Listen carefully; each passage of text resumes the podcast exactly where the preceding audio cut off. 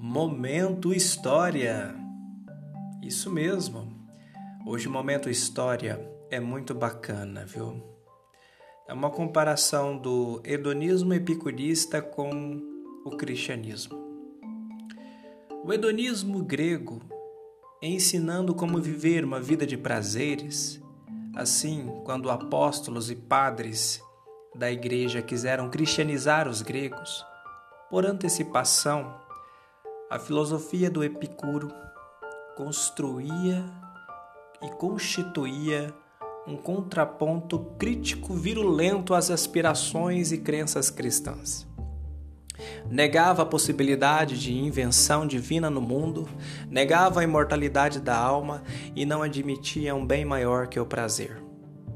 Como explicar essa atração que Epicuro exerceu sobre seus contemporâneos? Epicuro parte do seguinte ponto: se uma vida edificada sobre o poder, a riqueza e o status social não conseguem proteger o ser humano das mais agudas perturbações, se ele continua movido pela raiva e por outras paixões agressivas e acaba por destruir a própria vida contra sua vontade, é preciso que a filosofia construa uma fortaleza segura capaz de proteger e curar o indivíduo das doenças psíquicas que o impedem de viver uma vida prazerosa e feliz. Para Epicuro, nenhuma dessas coisas, riqueza, poder ou prestígio, pode ser o fim último da vida humana, a não ser o prazer. É o prazer. O prazer é o bem que deve ser buscado e a dor é o mal a ser evitado.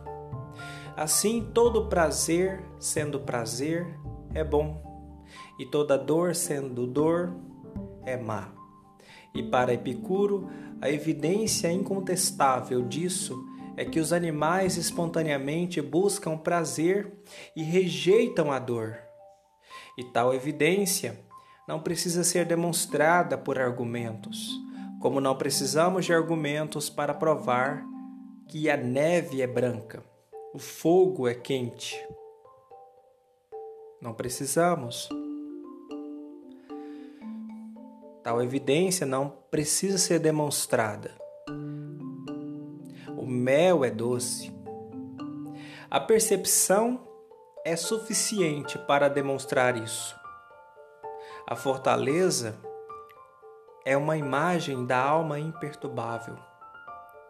Quando certos obstáculos são removidos, conquista-se a ataraxia, a imperturbabilidade, o supremo bem. Os deuses de Epicuro estão em um estado permanente de perfeita imperturbabilidade e de contentamento com eles mesmos não podem ouvir preces e clamores humanos, isso seria perturbá-los. Eles servem, no entanto, como modelos inspiradores de vida plena de prazeres. Santo Agostinho, por outro lado, em uma carta do ano de 410, afirmava que estoicos e epicuristas não fariam mais parte da escola de retórica. Esses são sinais do apagamento do epicurismo no mundo antigo. Com ele desaparece o hedonismo grego. Estes trechos estão registrados no livro Pecar e Perdoar, do historiador Leandro Carnal, página 21.